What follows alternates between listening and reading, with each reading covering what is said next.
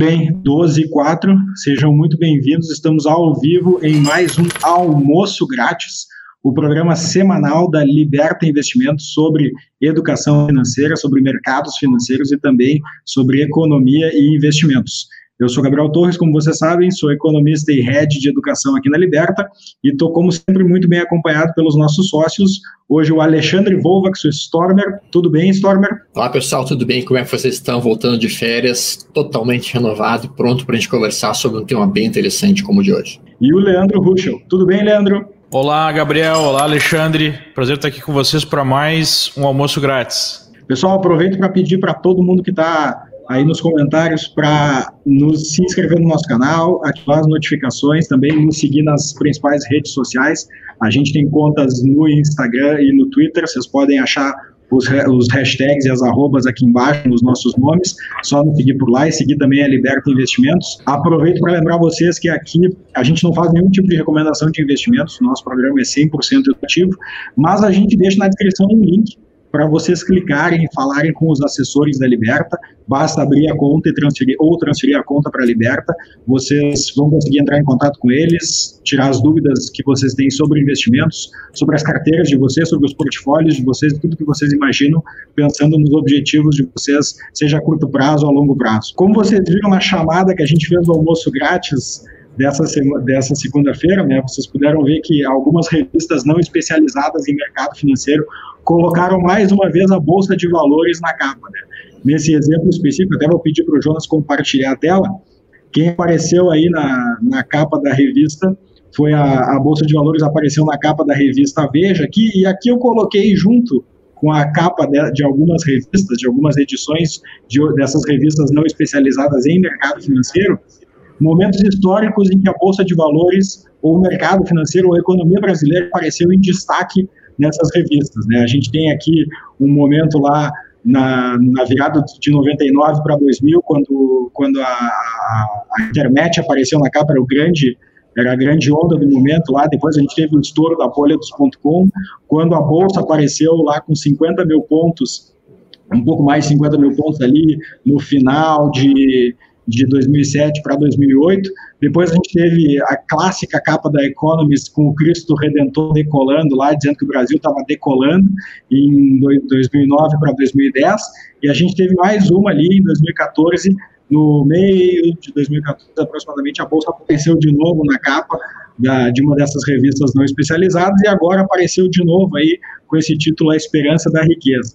E a, a dúvida que a gente coloca aqui, né, que a pergunta que a gente quer responder hoje aqui no Almoço Grátis é, Leandro, Alexandre, o que, que vocês acham quando, quando a Bolsa de Valores, o mercado financeiro vai para a capa das revistas especializadas? É um sinal de verdade de topo ou a gente está falando mais de um ruído aí, alguma coisa que demora um tempo para ser percebida?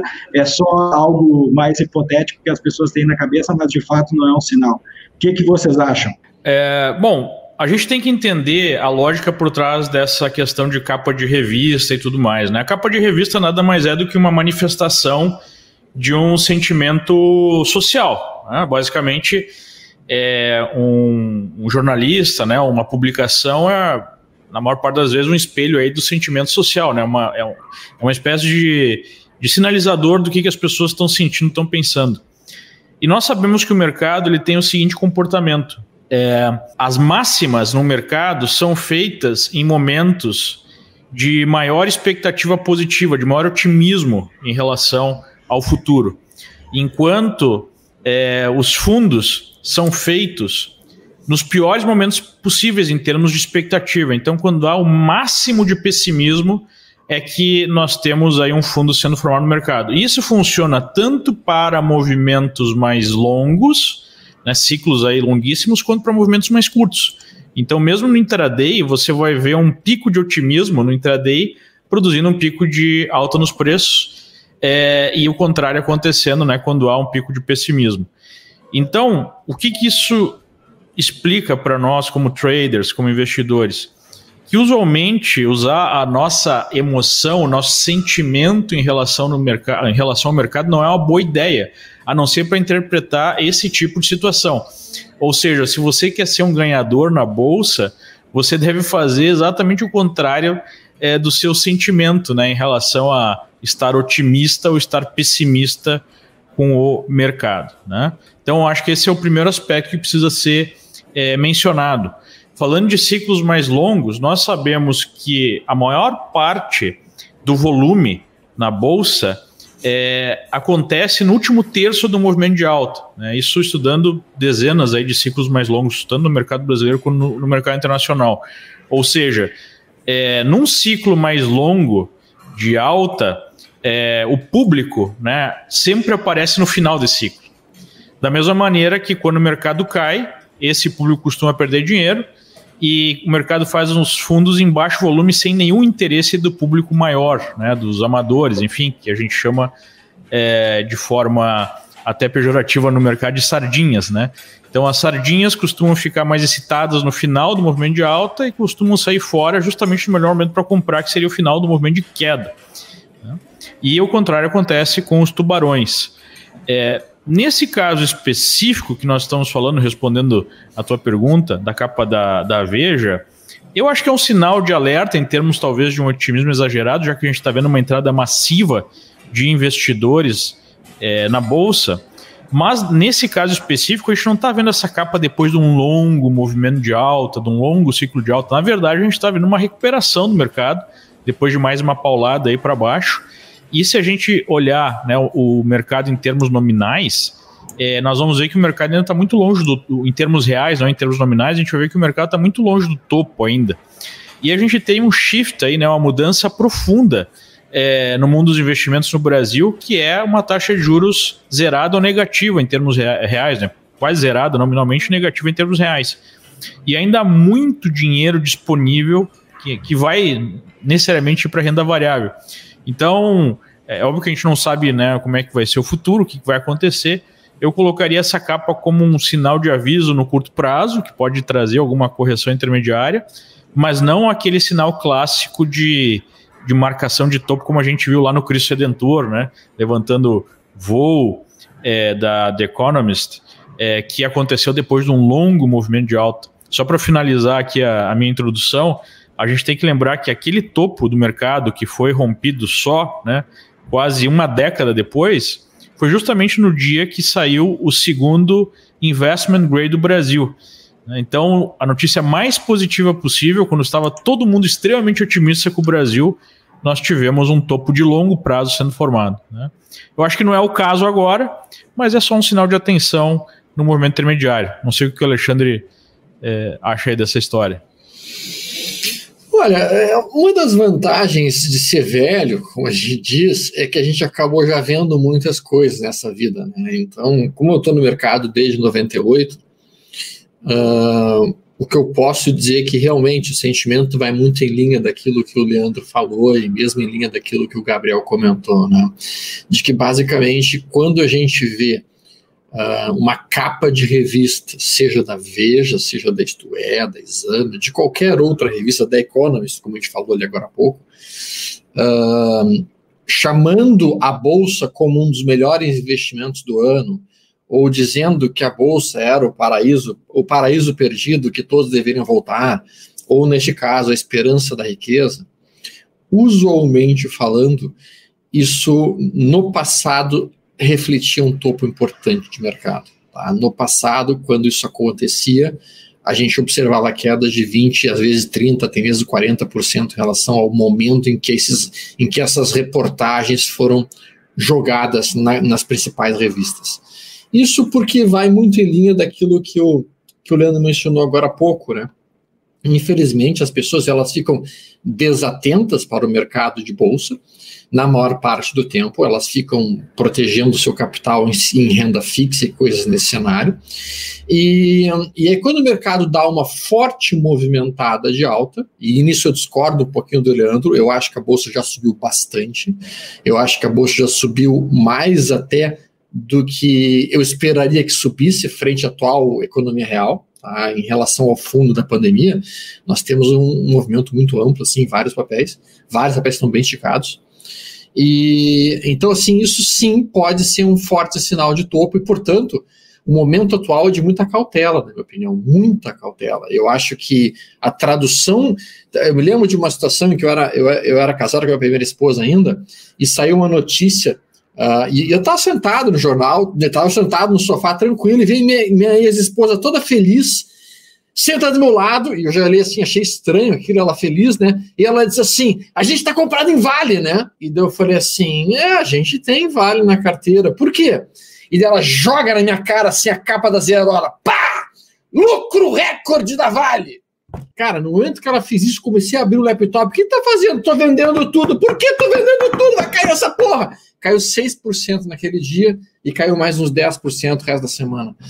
Então, assim, usualmente, se existe uma forma que a gente pode utilizar as notícias, é para operar contra elas. Quando vem uma notícia ruim, a gente entra comprando e quando vem uma notícia boa, a gente entra vendendo, porque as coisas no o mercado usualmente precifica tudo isso. Né? É, até pegando a, a, isso que tu falou, Alexandre, teve, teve um pessoal aí, em junho de 2020, saiu um artigo bem legal, um artigo numa revista especializada, é, em inglês ele se chama A Picture is Worth More Than a Thousand Words, né? Uma foto vale mais que mil palavras.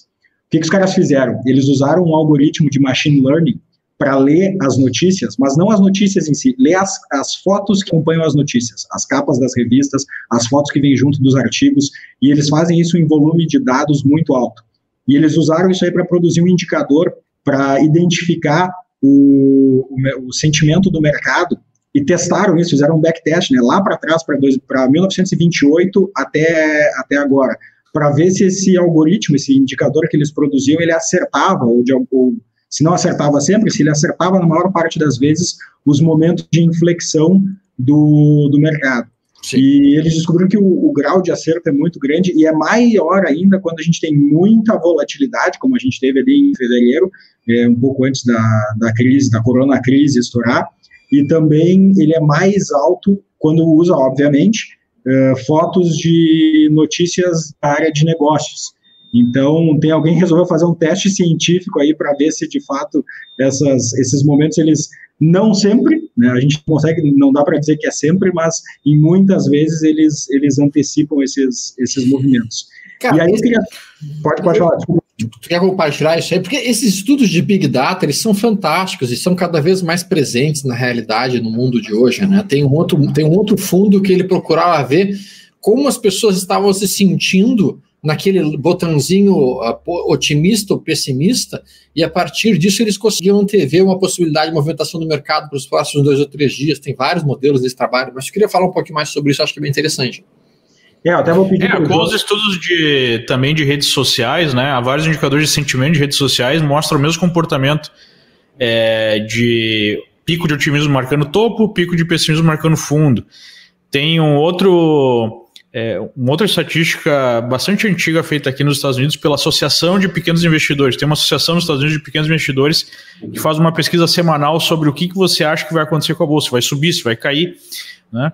E geralmente, quando chega a 75%, 80% de expectativa positiva, é, o mercado está fazendo topo. Né? E quando chega lá entre os 20% e 30% de expectativa positiva, aí o mercado está fazendo fundo. Tem aquela frase antiga atribuída ao Barão de Rothschild, né? É, a hora de comprar bolsa é quando o sangue escorre nas ruas. Ou seja, quando está todo mundo extremamente pessimista, quando acha que vai acabar, né, o mundo vai acabar, o mercado vai acabar, essa é a hora de, de comprar. Né? Então, é, esse conhecimento aí empírico vai trazendo para nós, é, trazendo para nós uma certa visão né, de como interpretar o mercado porque o sentimento natural das pessoas é: está todo mundo otimista, então vai subir mais e vou comprar, né, fazer o inverso daquilo que deveria ser feito. Então, aproveitar e pedir para o compartilhar o link aí com o pessoal no, no chat. E eu estava lendo aqui os comentários, tem uma, tem uma pergunta bem bacana aqui do, do Rogério. É, na verdade, o Rogério e o Carlos, eles vieram com perguntas que me parecem que expressam sentimentos um pouquinho distintos, né? O Rogério diz o seguinte: ó, o que, que vocês pensam sobre o Brasil estar prestes a entrar num grande ciclo de alta nas próximas duas décadas? Se seria a vez do Brasil agora. O Carlos, por outro lado, já vem com um comentário um pouquinho diferente. Acho que não estamos nos recuperando. Acho que estamos dando continuidade na alta que foi interrompida pelo Covid. E aí eu trago a pergunta aqui para a gente discutir. É, se tiver fundamento esse topo, por que, quais são os fundamentos que justificariam isso? E se não tem fundamento, é, quais, são, quais são os não fundamentos que justificariam isso. Para a gente pensar nas duas hipóteses aí, já que parece que o sentimento é um pouco misto do pessoal. Acho que é importante mencionar que. Não, não, mas, mas, só um pouquinho. A forma como essas duas perguntas, os dois amigos que estão nos ouvindo em casa estão autistas. Os dois amigos que estão aí nos perguntando, eles estão com uma interpretação de que o mercado é alta, para os dois. Né? Um está dizendo. Não, o um tá Carlos tá acha que a gente não está se recuperando. A gente, mas, mas ele, ele, quer dizer, ele quer dizer o seguinte: ele acha que esse movimento não é uma recuperação, esse movimento é uma continuação da alta anterior que nós estávamos e que foi quebrada por um movimento de queda pontual produzido pelo Covid. E dele acha que nós estamos continuando o ciclo de alta a partir disso. Verdade, verdade, Alexandre. A visão dele é que vai continuar em alta. E aí já vou dar minha resposta nessa situação, tá? Primeiro, a economia do Brasil foi destruída pelo Covid. Eu não vou nem dizer que ela foi machucada, ela foi destruída. Pelo Covid, né? Pela resposta ao Covid. Sim, pela resposta ao Covid. A economia do país estava se recuperando? Estava. Nós estávamos melhorando as coisas? Estávamos. A reforma da Previdência veio em boa hora? Veio. Só tem um detalhe. A reforma da Previdência ia nos economizar algo em torno de 700 milhões, 700 bilhões. Nós gastamos tudo isso com o Covid agora. O que nós íamos economizar em 10 anos com a reforma da Previdência, a gente queimou em seis meses para enfrentar a situação Covid. Está queimado, está destruído, o orçamento está quebrado, o país está à beira do caos econômico, sendo muito franco. Para qualquer economista que consiga somar dois mais dois, o cara consegue dizer isso. Então, nossa situação atual está muito longe de estar igual a janeiro desse ano. Janeiro desse ano estava levantando o nariz. Então, cara, acreditar que a gente vai continuar num forte ciclo de alta, ou acreditar que a gente vai entrar nas próximas duas décadas de alta, cara, eu acreditaria que o Brasil ia formar duas décadas de alta se a gente tivesse conseguido fazer uma reforma da Previdência, depois uma reforma fiscal, depois uma reforma, uma reforma até mesmo administrativa, uh, administrativa para reconstruir toda a federação do país, e daí sim, cara, nós vamos ter duas, três décadas de forte movimentação de alta. A gente não fez nada disso. A gente não fez nada disso. O Brasil sendo o Brasil. Nem as privatizações saíram, né, Alexandre? Nem as privatizações estão conseguindo sair, cara. Como é que a gente vai ter duas décadas de alta se a gente não consegue fazer nada da agenda liberal que havia sido proposta inicialmente pelo atual presidente? Nada está sendo feito. Acreditar que o Brasil vai dar certo agora é mais ou menos que nem acreditar, como eu acreditava quando era adolescente, que o Brasil era o país do futuro. Deixa eu dizer uma coisa para vocês: Roberto Campos tinha uma frase que era fantástica. Ele dizia o seguinte: não se preocupe, o Brasil não tem nenhuma chance de dar certo. Zero chance. Isso que eu adoro o país. Eu adoro o Brasil. Só que o Brasil nunca será, nunca será uma enorme potência. Nunca será. Não adianta com o atual status quo, com o atual sistema político, com o atual sistema jurídico, com o atual sistema que existe, cara, não tem como a gente fazer duas décadas de alta. Não tem. Eu sou, eu, cara, assim, ó, eu trabalho no Brasil desesperadamente para fazer esse país crescer, para fazer essa coisa evoluir, mas eu sei muito bem que, infelizmente, nós não temos essas condições. E, inclusive, a última movimentação positiva que a gente teve foi mais dependente da situação internacional, né, da China comprando nossas commodities ao dobro ou triplo do preço, a céu de brigadeiro no mundo, do que é, por questões de reformas internas, né? E, e na verdade a gente viu é, agora na última crise que a gente teve, o mundo subindo forte e o Brasil ficando para trás, né? Sim. Foi isso que acabou acontecendo. Então, nenhuma movimentação positiva no mundo ajudou. Agora, o grande tema que eu trago aqui, Alexandre, talvez é, isso é um pouco tricky, né, como dizem os americanos, é o seguinte: é, na atual situação que o Brasil se encontra, tem dois caminhos que a gente pode adotar. É, ou a gente vai para reformas profundas, que não parece ter nenhum, é, é, nenhum clima político para isso, né? Parece que a gente está uh, fadado aí a ser escravo né, do, do, do sistema e o sistema em si se defende para não querer produzir nenhuma reforma, ou a gente vai observar coisas que a gente não via há muito tempo, como por exemplo o aparecimento de inflação, né, se os juros continuarem tão baixos, a gente já está já, já tá vendo a inflação de uma certa forma mais cedo do que a gente imaginava, E aí o X da questão é saber se, como nos Estados Unidos, as ações vão ser interpretadas como é, uma reserva de valor né, em relação é, aí a, a, a, essa perda de valor da moeda que a gente já está vendo, por exemplo, contra outras moedas como o dólar. Né? Como é que a bolsa vai se comportar? Porque a gente sabe que na década de 80 e 90 a gente teve, de uma certa forma, as ações funcionando como uma, uma reserva de valor, né? dando uma rentabilidade até positiva é, frente à inflação. É, qual é a tua opinião sobre isso?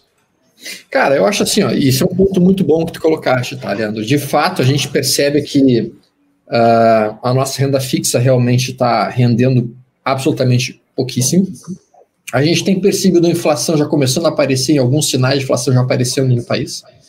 Eu esperava que a inflação fosse voltar aqui a partir de abril ou maio do ano que vem, voltou mais cedo, está voltando mais cedo. Isso implica a necessidade muito provável de que as taxas de juros nossas, inclusive, venham, voltem a subir daqui a algum tempo. Não, não, é, algo que era, é, era não cogitável para mim algum tempo atrás, começa a surgir essa possibilidade de novo. Tá? E assim, a gente percebe que o real foi a, a moeda internacional que mais se desvalorizou frente a todas as outras. Tá? Isso, isso, por um lado, tá? Uh, pode tornar nossa bolsa teoricamente barata para o investidor estrangeiro. Só que o investidor estrangeiro não está vindo para o Brasil. Ele não está vindo para o Brasil pelo risco jurídico de Brasil. Ele não está vindo para o Brasil porque ele não está percebendo no Brasil o quê? Segurança uh, na, na estabilidade fiscal e até mesmo nas, na forma de conduzir os gastos públicos. Então, cara, assim, ó, uh, eu, eu, essa, essa movimentação de alta da Bolsa e o tema, a gente tem que ficar aderido ao tema atual, ao tema de hoje, que é se é um topo de mercado ou não. Essa talvez seja uma das coisas mais difíceis de serem estabelecidas uh, por traders, exatamente o topo de mercado, ou mesmo por investidores, por topo de mercado. E então, o que, que eu estou fazendo nesse momento? Quando começam a aparecer capas de Veja, quando começam a aparecer capas de revista, dizendo que a Bolsa é o paraíso na Terra, dizendo que, que é para comprar tudo, que vai para lá sei o quanto, quando começa a aparecer esses falsos profetas que a gente tanto vê por aí, o que eu costumo fazer é, eu mantenho as minhas posições em ações, mas eu vou buscando algum tipo de proteção. Com compra de puts, com compra de opções de proteção, eventualmente redeado em algumas posições em dólar, ou seja, eu tento montar uma linha de defesa que se acontecer realmente a pancada para baixo, eu consiga uh, proteger parte do capital. Tá? Uh, essa revista da Veja, particularmente falando, para mim é um péssimo sinal. Usualmente é um sinal de que os grandes fundos estão pedindo que a sardinhada entre no mercado para poder vender a rodo para eles. Tá? E, e... É, eu, eu, acho que a gente vai ter que prestar atenção nessa questão da Bolsa, em como vai ser a escolha né, da política monetária em termos de juros. Porque se a escolha for por subir os juros para conter a inflação, que sempre foi a escolha até impossível de ser outra, né? É, já que o Brasil precisa atrair capital para fechar as contas, se isso acontecer novamente, a bolsa vai sofrer e vai valer a pena deixar o dinheiro na renda fixa. Sim. Mas, se por outro lado é, a visão for manter os juros baixos, é, invariavelmente nós vamos ter uma pressão inflacionária e talvez a bolsa até seja não um refúgio ideal, mas um certo refúgio, né? É, dado que a taxa de juros é muito baixa e as pessoas têm um retorno negativo deixando o dinheiro no velho fundo aí. Agora. Só que, só que assim, queria... Leandro, Leandro, só deixa eu te interromper um pouquinho. Isso que tu mencionaste é um fato. A bolsa pode sim ser um refúgio. Eu lembro que na, na, naquela década da inflação galopante que a gente tinha, as ações elas conseguiam sob certos aspectos, até mesmo compensar um pouco a, a perda efetiva de ganho de, de, de, consumo que o capital tinha, porque elas também estavam subindo bem, e foi inclusive produzir uma das maiores explosões na Bolsa Brasileira naquela década. Eu acho que sim, eu acho que as ações elas poderiam ser algum tipo de reserva de valor, mas desde que a pessoa saiba escolher muito bem a empresa. Não adianta o cara querer montar uma reserva de valor em cima de uma empresa que não dá lucro, uma empresa deficitária, endividada, que está prestes a entrar em concordato, prestes a quebrar. Então, o que é, ou empresas estatais que são mais afeitas a controle de preço, né? Isso. Então, o que eu vejo é que as pessoas, infelizmente, talvez elas, né? talvez elas não estejam preparadas para escolher quais são as empresas boas e quais são as empresas que têm um viés de conseguir preservar valor e até mesmo ganhar valor dentro de um cenário econômico adverso, que é o que a gente vai tá, pode estar tá vendo nos próximos meses. É um outro ponto que eu colocaria aqui, sem querer estragar a pauta do Gabriel, é, é o seguinte, né? É, como é que a pessoa pode se portar? Porque apesar da nossa discussão aqui, se a gente está sempre interessado no que vai acontecer no momento, o que vai acontecer depois, é, vivendo né, tantas décadas já de bolsa, né, Alexandre? Sim. A gente sabe que é muito difícil prever num prazo um pouco maior o que vai acontecer. Então tem várias formas de você você abordar essa questão da imprevisibilidade do mercado. Uma delas é feita pelos traders que vão utilizar então as, os seus sinais de compra e venda e vão operar. E ele não está muito interessado se tem capa de bolsa ou não, se né, qual é a notícia, qual é a expectativa. Quando estiver subindo, ele vai estar tá comprando, quando reverter, ele vende, e se tiver caindo forte, ele pode ganhar na venda e assim por diante. Né? Inclusive, é, é ideal ficar o mais afastado possível do noticiário se você tiver essa abordagem. Sim. Agora, é, para o investidor comum, especialmente esse que diz respeito à capa da Veja, que é uma nova geração de investidores que estão indo para a bolsa por obrigação, não por desejo, já que o fundo aí não está rendendo nada, é, e muitos deles não têm, digamos assim, a experiência ou ainda o conhecimento, né? E a primeira dica que a gente pode dar é estude, busque esse conhecimento. É, existem várias formas de você diminuir esse risco.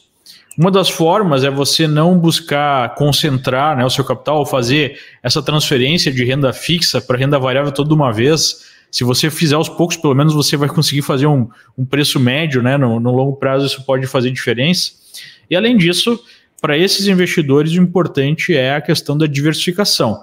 Ou seja, não coloque todas as cestas né, em, bolsa ou numa ação específica.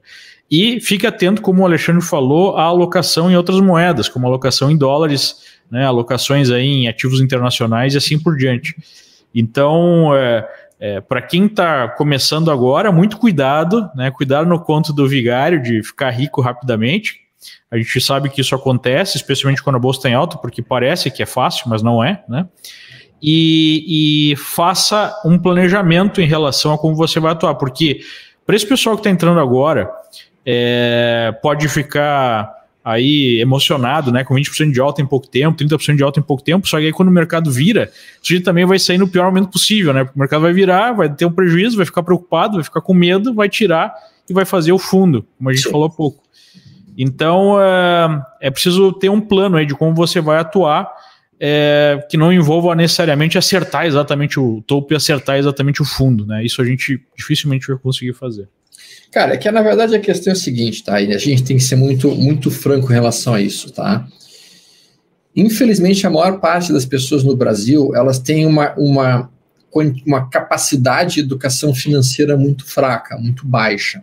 Porque não é um assunto que se discuta nas escolas, não é um assunto que se discuta nas faculdades, não é um assunto que se discuta nos diferentes lugares. Então, as pessoas muito mal, muito mal conseguem saber o que é o CDI e, e, mais mal ainda consegue identificar o que é uma empresa boa e o que é uma empresa ruim. E essas pessoas elas estão sendo literalmente empurradas para a bolsa porque elas estão vendo que a renda fixa não está rendendo mais absolutamente nada e elas estão sendo jogadas em um dos lugares mais, digamos assim, um dos lugares mais. Na cova dos leões.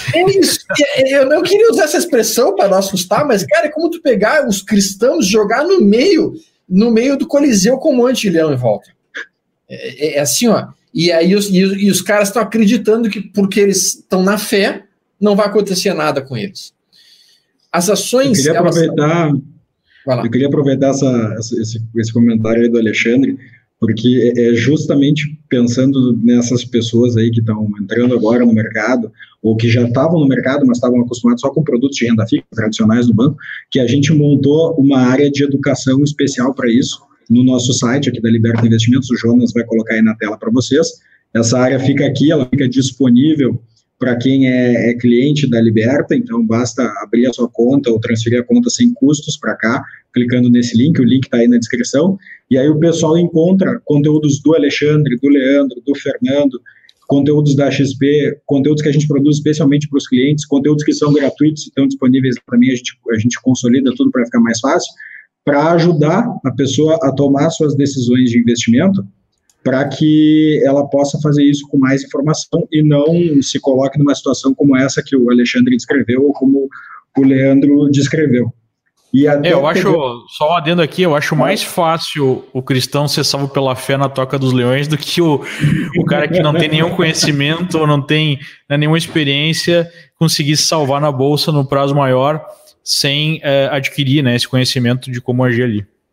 É, e assim, ó, e eu, eu, preciso que o pessoal em casa não entenda mal, tá? Eu, eu entendo a bolsa como uma forma muito inteligente de realizar boa parte dos investimentos de uma pessoa, boa parte, não todos, não todo o dinheiro da pessoa. Eu entendo que sim, a gente tem excelentes empresas listadas em bolsa hoje e que são muito interessantes de nós nos tornarmos sócios delas.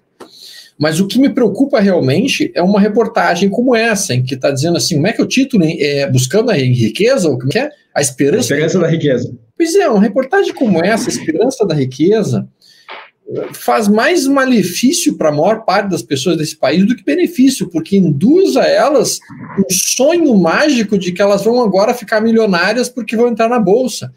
Quando se, ninguém fica milionário sem trabalhar, ninguém fica milionário sem se esforçar, sem estudar e sem se dedicar.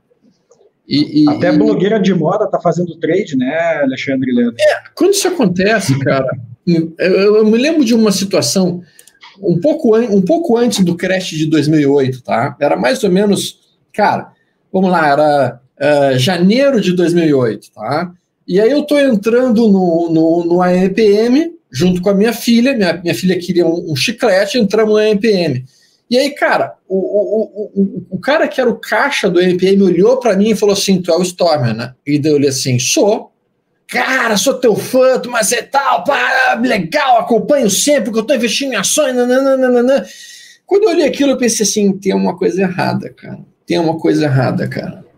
Aí eu, aí eu comprei o chiclete, conversei com o cara, até convidei ele a passar no escritório um dia, e eu olhei assim, cara, isso é topo, cara. Isso é topo, cara. Mais ou menos que nem aquela história lá do, do Ford, quando, quando o engraxate sapato uh, que começou a discutir o portfólio dele com o Henry Ford, mais ou menos isso, né? É o que estava acontecendo naquela época. Cara, e agora está acontecendo algo muito similar, algo que é bastante preocupante. E isso pode ser o quê? Reflete duas coisas. Sim, uma popularização da bolsa, que pode ser bom, pode. Se as pessoas começarem a entender a dinâmica da bolsa, começarem a entender que é uma renda variável, que a gente vai ter flutuações intensas para cima e para baixo, e que é bom comprar depois que caiu, para vender depois que subiu, e não vender de, não comprar depois que subiu muito para vender depois que subiu muito mais. Se as pessoas começarem a entender isso, isso pode ser algo extremamente positivo no longo prazo. Mas infelizmente o que a gente tem visto realmente é uma euforia. E euforias geralmente terminam em choro. Tem um comentário aqui da, da Luciana Lu, que ela diz o seguinte: Stormer, eu tenho uma amiga que é gerente de uma agência do Banco do Brasil e ela não sabe como funcionam os títulos públicos, quiçá a sardinhada. É, é, eu até queria pegar esse comentário dela para trazer um ponto, para tentar olhar pelo outro lado, né? porque a gente falou aqui de por que, que provavelmente, uh, possivelmente, poderia ser de fato um topo uh, essa sinalização da capa. Estou tentando olhar do outro lado. Tem, o Brasil é um país, como o Leandro falou, que quase ninguém investe em bolsa de valores, é muito, muito pouca gente que, que, faz esse tipo de investimento. A gente ainda tem aí mais de 900 bilhões em poupança, inclusive a gente falou sobre isso na semana passada, e a gente tem mais de um trilhão, se eu não me engano, que está em fundos de previdência que eminentemente são alocados em renda fixa. E a renda fixa, como vocês falaram, não rende quase nada mais hoje no Brasil, e a gente não sabe como é que vai ser a curva de juros a longo prazo. Hoje a previsão é de uma curva de juros que não passa de 8%. Claro que na parte longa isso pode mexer, mas pelo menos aí por uns dois, três, quatro anos a gente não tem uma previsão de juros mais altos.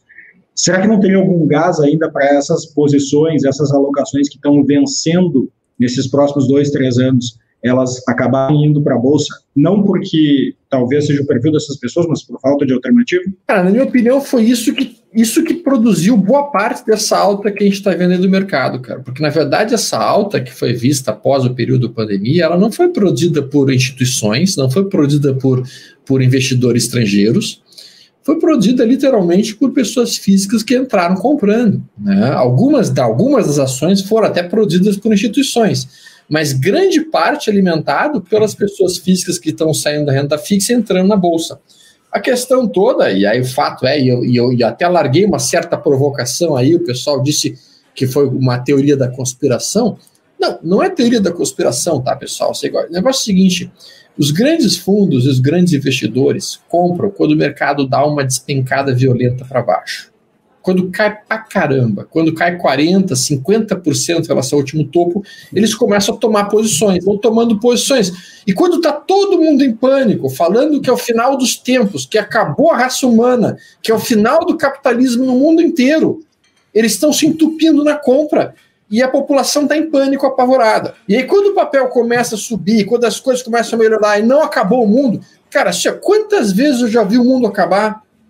Nesses últimos Nesses últimos 30 anos, eu acho que eu já vi ele acabar umas, umas 10 vezes. Teve umas 10 vezes que o mundo está perto de acabar. Só que ele nunca acabou. E aí, quando, quando as pessoas percebem que. A última vez era o coronavírus que ia matar todo mundo. Ia matar todo mundo, ia matar, ia matar não sei quantos milhões e milhões de pessoas. Cara, o mundo não acaba. O mundo é resiliente. Né? A, outra, a, outra, a outra vez anterior foi 2008, que o capitalismo mundial ia acabar. E não acabou. Então, assim, quando o mundo não acaba, as pessoas voltam a comprar as ações e o preço sobe. Só que chega um momento em que as instituições estão entupidas do papel lá embaixo e elas querem começar a descarregar posições. Descarregar posições significa realizar lucro. Para realizar lucro, eles têm que vender. E vender para quem? Vender para quem se os principais gestores se os principais administradores estão vendo que não é um bom momento de comprar, porque já subiu muito, porque já se afastou do último fundo. Para quem é que eles vão vender? Literalmente, eles têm que chamar um otário, tipo, otário, que é o otário da vez, eu quero vender para você, vem cá comprar. E como é que eles fazem isso? Eles começam a divulgar mega balanços, começam a divulgar mega resultados e começam a ventilar isso para os repórteres. Olha só, nosso fundo rendeu tanto. Olha como a bolsa rendeu tanto. Olha como isso fez aquilo. E os repórteres compram essa narrativa, compram essa ideia e automaticamente começam a publicar reportagens e não são mal intencionadas, elas não foram compradas. O pior, pior é que elas não foram nem compradas, elas foram reportagens feitas na melhor das boas intenções. Só que elas estão pegando informações já atrasadas. E essas informações estão sendo dadas, elas têm sim segunda intenção: convencer pessoas e dinheiro novo a entrar no mercado, para que eles possam vender e sair do risco, diminuir o seu risco. Isso é, isso é história acontecendo ao longo do tempo. Então nós estamos vendo ciclos. Esses ciclos eles acontecem em maior ou menor profundidade. É, eu até acredito que às vezes nem tem uma intenção, mas é o ciclo natural, isso vai acontecer, né?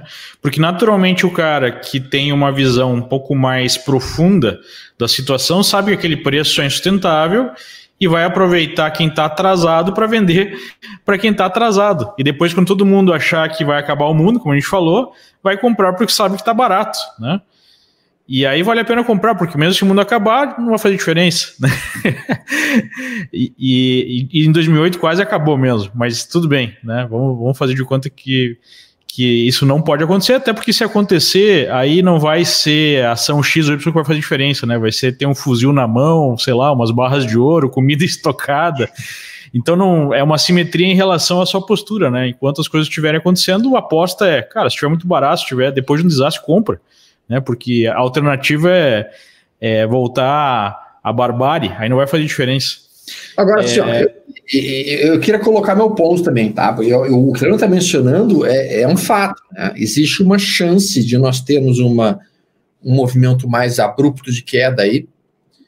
Só tem um lado positivo nisso também, né, Leandro? A gente vê que as commodities estão começando a, a mostrar uh, uma, uma tendência de alta lá fora. E como nosso, nossa economia ela está muito atrelada a commodities, talvez isso nos beneficie. Então, é, por esse lado, sim, né? Porque, enfim, uh, a gente produz basicamente minério de ferro e soja, né? E isso está subindo forte. Agora, por outro lado, essa alta das commodities sugere a possibilidade de uma inflação a nível global, né? o que seria um problema é, para o Brasil também. Então, se por um lado a gente ganha com as commodities em alta, por outro lado, esse problema de uma inflação e de, uma, de um certo, não digo colapso econômico global, mas uma destruição do valor das moedas pelo mundo, seja algo que nos traga aí mais uma década ou duas de dificuldade de crescimento, né? Porque a última vez que a gente passou por um ciclo inflacionário forte nos países envolvidos é, foi, foi ruim né, para a economia é, global. É, eventualmente um ou outro emergente se deu bem, mas é, não, foi, não foi muito interessante, né? O meio para o final da década de 70, início da década de 80 foi é, exatamente quando nós tivemos o fim né, do milagre brasileiro, é, do regime é, militar, aqueles, é, aquelas crises de petróleo e tudo mais, foi exatamente nesse momento. Então a gente pode estar passando por esse por essa, é, essa problemática aí de inflação, de destruição de valor de ativos no mundo inteiro e não só no Brasil, né? Porque aqui nos Estados Unidos também, na Europa, enfim, no mundo inteiro a gente teve a injeção de trilhões de dólares para fazer frente à crise do, do, do Covid aí é, já em sistemas que estão extremamente endividados né? É, e com déficits crescentes.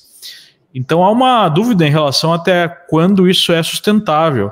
E a gente tem vozes bem importantes, como o próprio Ray Dalio, falando que a gente está chegando num, num, novo momento aí de reorganização da economia global. Né?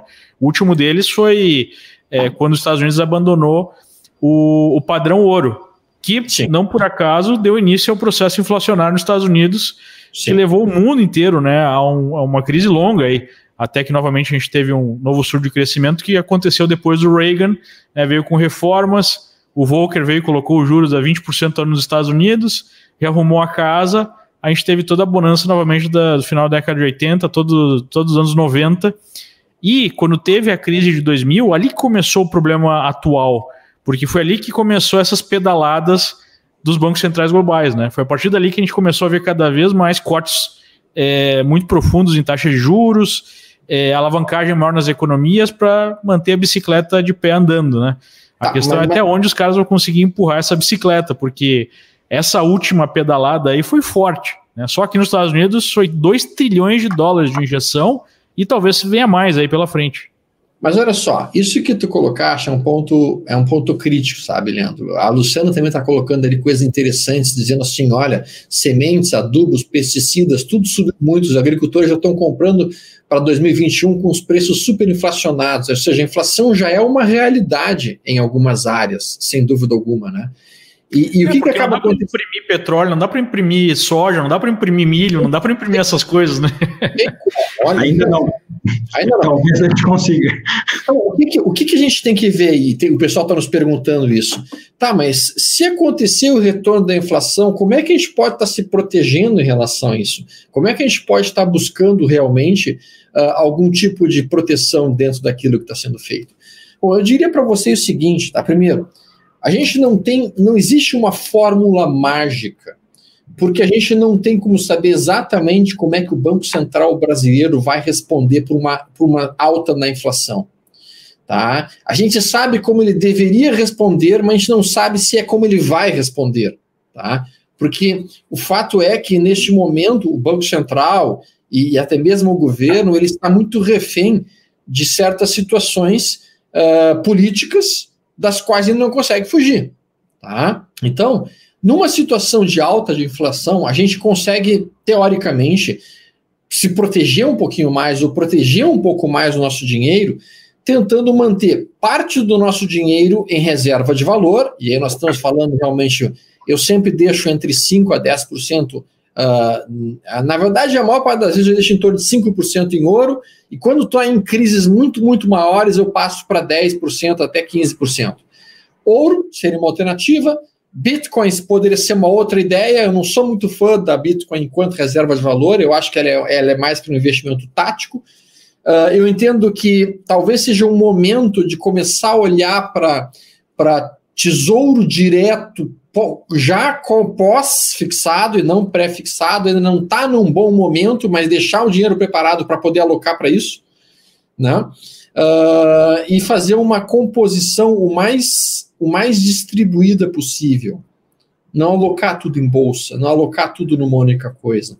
Um pouquinho de fundo imobiliário, um pouquinho de, um pouquinho de tesouro direto pré, um pouquinho de tesouro direto pós, O pré eu não estou muito afim no momento porque as taxas estão péssimas, mas o pós talvez já comece a ficar um pouco mais atraente. Esperar um pivô de alta na taxa de juros para poder pensar nisso daí. Um, um, um atrelado IPCA, basicamente, para poder preservar um pouco o valor uh, do capital em termos de poder de compra. Uh, ou seja, distribuir a carteira de uma maneira harmônica. Se a gente tentar concentrar a harmônica e ao mesmo tempo defensiva, eu não acho que é o momento de entrar na ponta agressiva. Né? Na minha opinião, seria muito ousado. Né? Uh, e, e, e, na bolsa escolher ações muito pontuais, mas muito pontuais. Eu queria ver um pouquinho a opinião do Gabriel quanto a isso é. também. Olha, lá, é, só para só pegar o gancho do Alexandre em relação à diversificação, a gente sempre é, lembra né, a importância da diversificação internacional. Você ter ativos em outras moedas, em outros países, em outras jurisdições, é, isso é bastante importante para fazer essa, essa defesa do patrimônio.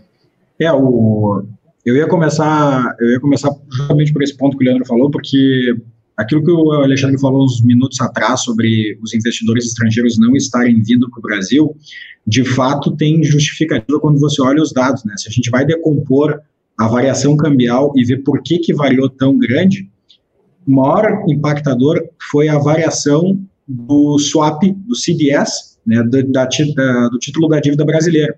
Então, o risco país, que é o que esse CDS representa, aumentou brutalmente e isso gerou um impacto fortíssimo na, na taxa de câmbio.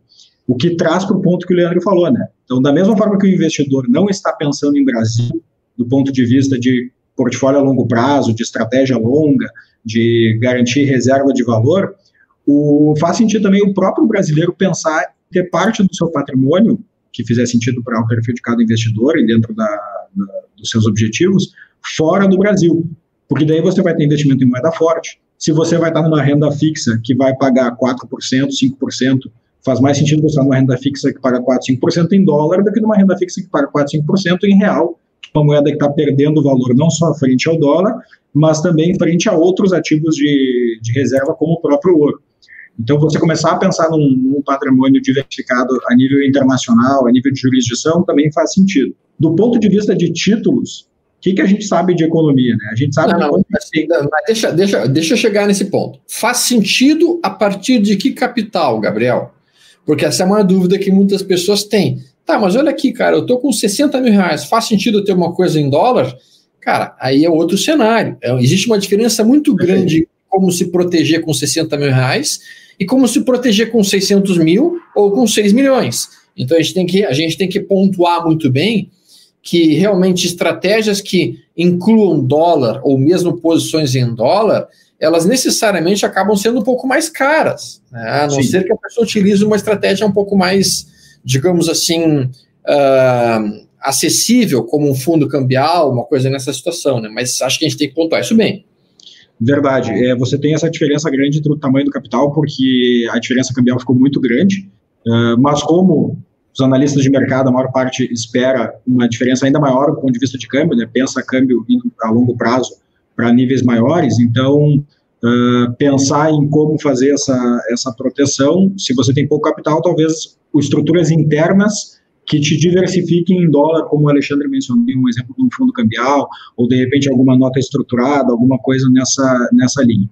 Do ponto de vista de juro de longo prazo, é, acho que o investidor tem que ficar muito de olho na curva longa, né, na parte longa da curva de juros. Então, o que, que eu estou querendo dizer com isso?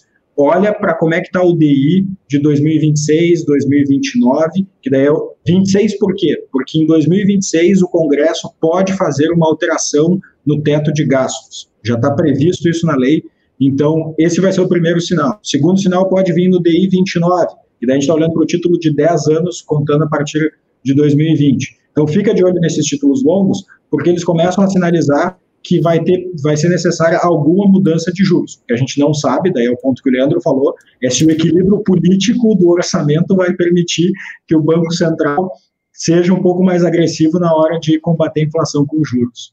É, no final a realidade ela se apresenta, né? A questão é quanto tempo tu consegue empurrar o problema com a barriga. Como há um comportamento global de empurrada do problema com a barriga, é, que na minha opinião começou lá na, na crise é, da, das .com nos anos 2000 e eles têm conseguido manter né, empurrada, A gente não sabe quanto tempo vai durar, mas vai ter algum momento que a verdade vai vir à tona. Né? E ela vem à tona em vários formatos. Uma das formas da realidade vir à tona é através da destruição do valor, né? que, é, que é a inflação. É, enfim, é, é, uma coisa que a gente vai ter que, vai ter que acompanhar. Né? E, e é um momento muito difícil do ponto de vista histórico para ser um investidor de longo prazo, nesse ambiente de é, juros baixíssimos e de riscos grandes em relação aos retornos. Deixa eu tentar colocar minha tela aqui para o pessoal ver rapidamente. Ó, isso aqui a gente está vendo é a taxa de juros de um F26. Eu vou colocar em, em candles, para que a maior parte das pessoas usa candles, né? Então aqui a gente está vendo a taxa de juros para 2026, como mencionado pelo Gabriel. Veja que a gente vinha num forte movimento de recuo da taxa de juros, ó, uma volatilidade brutal, diga-se passagem, e daí a gente consegue cortar a tendência de baixa que a gente estava fazendo, e qualquer pessoa com, vamos lá, meio neurônio em análise técnica, ou meio neurônio em leitura de gráficos, poderia cogitar isso aqui como sendo o quê? Aquilo que recebe o famoso nome de ombro, cabeça, ombro invertido.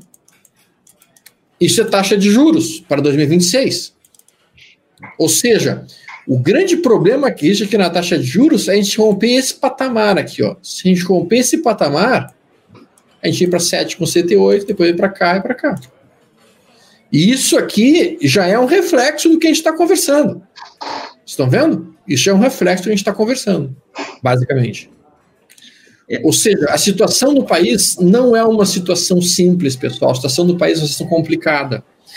E, e, naturalmente, existem algumas ações dentro da Bolsa, por exemplo, que produzem. Que o, e, o Banco Central Brasileiro não imprime dólares, né? Imprime Isso, reais. o Banco Central Brasileiro não produz dólar.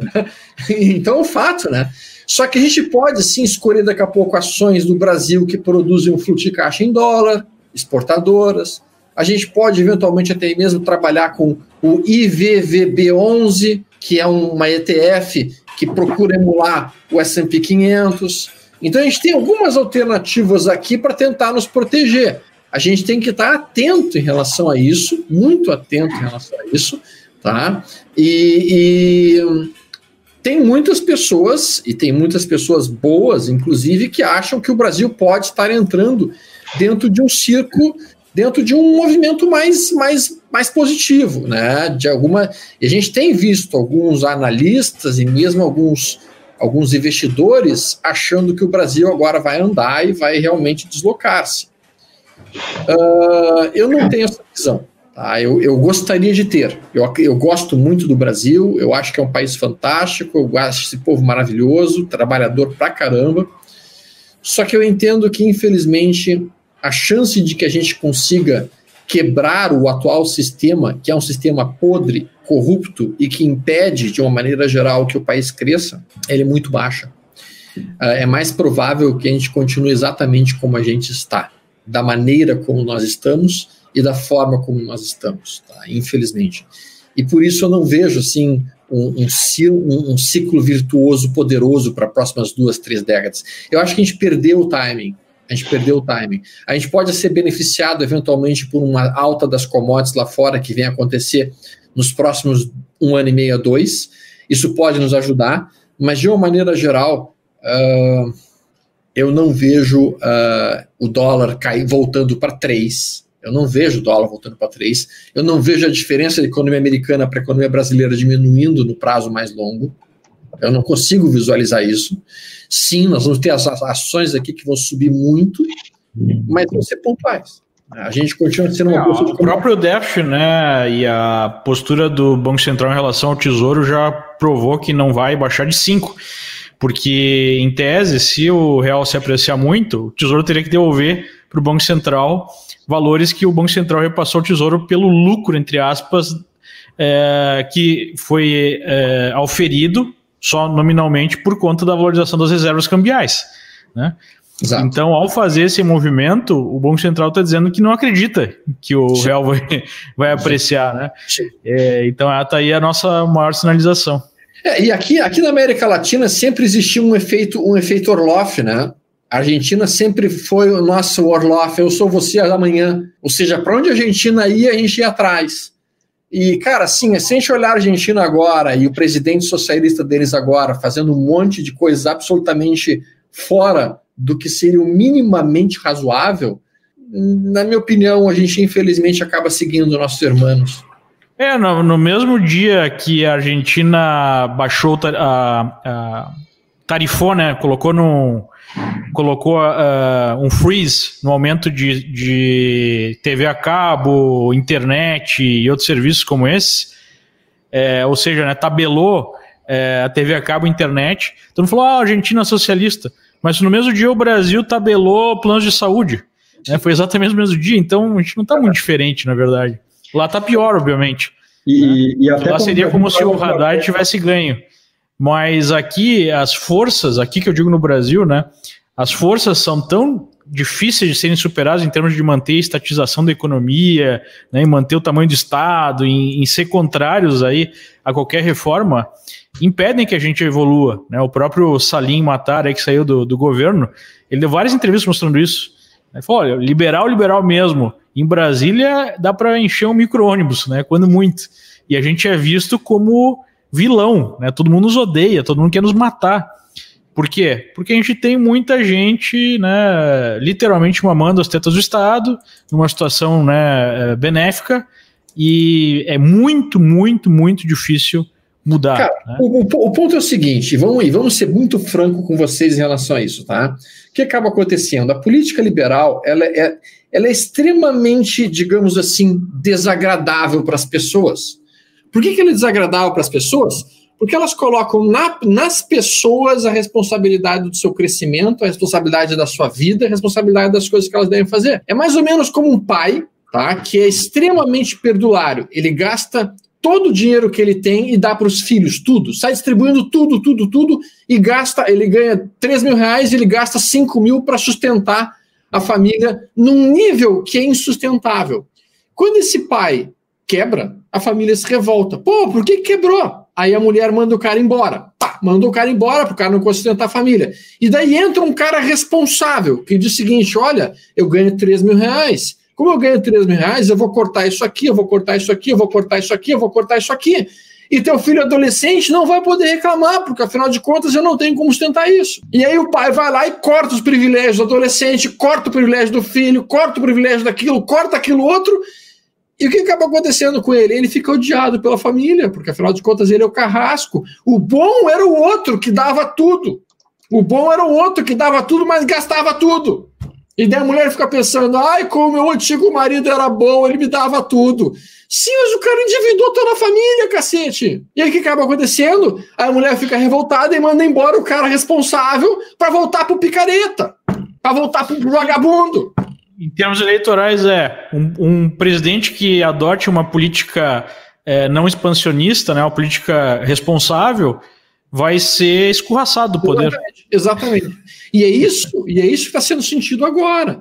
Então, como é que o cara vai querer fazer uma política fiscal correta se está todo mundo exigindo que ele dê bolsa para todo mundo, que ele dê dinheiro para todo Ainda mundo? Ainda mais uma situação, né, Alexandre, que uh, a epidemia foi uma desculpa para abrir a porteira. Não, a gente tem que gastar. Então, ah, se gastou 500 bilhões, que vai ser 600, que vai ser 700, não vai fazer diferença. Isso então, é. vai isso embora. É. Então, assim, e aí, tu, e aí tu acreditar que de uma hora para outra o Brasil vai entrar num círculo virtuoso se ele tem todo essa, esse presidencialismo de coalizão, que é uma coisa que simplesmente impede as coisas de serem feitas da maneira adequada? É complicadíssimo, cara. Então, assim, eu acho, e, e aí voltando para o tema, essa capa da Veja é sintomática para mim. E eu aviso, eu, eu estou tomando todas as precauções possíveis em relação à Bolsa agora, ligando todas as defesas, porque para mim isso daí é, é, chamariz de sardinha, eles estão chamando a sardinha. Pessoal, como vocês viram, o tema aqui ele é quente e ele passa por várias áreas, eu até aproveitando isso, né, tem uma tem, um, tem, um, tem gente que acha que a gente está sendo pessimista aqui, na verdade, o que a gente está fazendo aqui é mostrando como que o estrangeiro, e o Leandro sabe mais, melhor do que ninguém, porque está lá, lê o Brasil. Ele vê o Brasil dessa forma e é por isso que normalmente o estrangeiro acaba se posicionando melhor que o próprio brasileiro,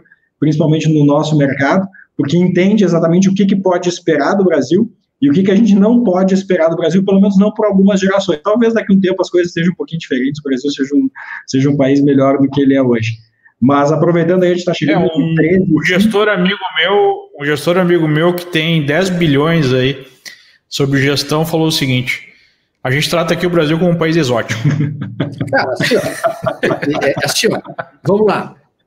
A gente faz toda a força do mundo para que o país dê certo, para que o Brasil dê certo. Nós não somos pessimistas, pelo contrário. Se eu fosse pessimista, se eu achasse que estava tudo terminado, eu ia embora do país amanhã. Pelo contrário, eu estou aqui, eu estou aqui trabalhando e eu estou aqui fazendo porque esse país tenha, tenha ser melhor possível. Só que eu não posso ficar calado vendo os caras fazendo um monte de burrice, vendo o cara fazendo um monte de estupidez. Tipo assim, tu tá vendo um transatlântico indo na direção do iceberg, vai falar o seguinte: não, eu sou um otimista, aquele iceberg ali é uma ilusão, ele não existe, eu acho que ele não existe. Porra, eu tô vendo o iceberg ali, cara. Eu sou mais teimoso do que tu, Alexandre, querendo que o Brasil dê certo. Eu saio do, do país e continuo. então, assim, só que aí, e aí, quando a gente vem com um tema como esse, em que a gente está vendo uma capa de reportagem dizendo a esperança da riqueza sendo bolsa, isso atraindo um monte de pessoas, infelizmente, não preparadas para a bolsa de valores, isso é preocupante é preocupante porque elas vão entregar o dinheiro dela para outras pessoas. Né? Então, essa é a nossa preocupação principal. Antes de entrar em bolsa, a gente estudem. Entenda o que é uma empresa boa, entenda o que é uma empresa ruim, entenda como é que funciona o ciclo de bolsa. Daí sim, vale a pena. É, ou pelo menos entra aos pouquinhos, né? Vai aprendendo, vai colocando um pouquinho, vai vendo como funciona. Não se jogue. Exatamente. água, né? Exatamente. Muito bem. 13 e 7, pessoal. Esse foi mais um almoço grátis de segunda-feira. Essa semana o conteúdo está muito bom. Amanhã o Leandro faz uma conversa com o Fernando Urrich sobre a política monetária do Fed uhum. e o que, que o Jerome Powell quis dizer com os Estados Unidos não serão o novo Japão, né, Leandro? Não, ele disse o seguinte, que ele não quer que os Estados Unidos sejam o novo Japão, é, foi pior a conversa, mas ele não consegue ver outra forma né, de, de manter a política monetária que não seja deixar o juro zerado por muito tempo. Na quarta-feira, o Alexandre vai falar sobre as empresas do mercado de educação. Ele vai receber dois convidados especiais. Um é o Adeodato Neto, da Eleven, e o outro é o Elion Terra, consultor da Mérito Consultoria, que fala que faz, eh, faz consultoria de gestão para empresas de educação. Né? Então, está todo mundo falando aí no Twitter, é, Conga isso, Conga aquilo, Conga não sei o quê. Então, vamos fazer um papo sério sobre as empresas de educação e o que, que tem de oportunidade, né, Alexandre? Exatamente, vai ser bem interessante, pessoal, para quem tem, para quem investe em ações ou pensa em investir em ações, ouvir a opinião dessas duas pessoas, são dois especialistas na área de educação, para a gente poder discutir um pouquinho se as ações da empresa de educação neste país estão interessantes ou não, se elas estão num bom momento, se elas não estão no momento, vai ser legal. E na quinta, o Fernando Urch fala aí sim sobre o que pode acontecer com a política monetária do Brasil não só como consequência do que o Jerome Powell falou, mas dessa decisão que o Leandro comentou de que agora o Central vai devolver recursos para o Tesouro, mas a gente não sabe ainda se o Tesouro devolve para o Banco Central caso o câmbio vá para baixo.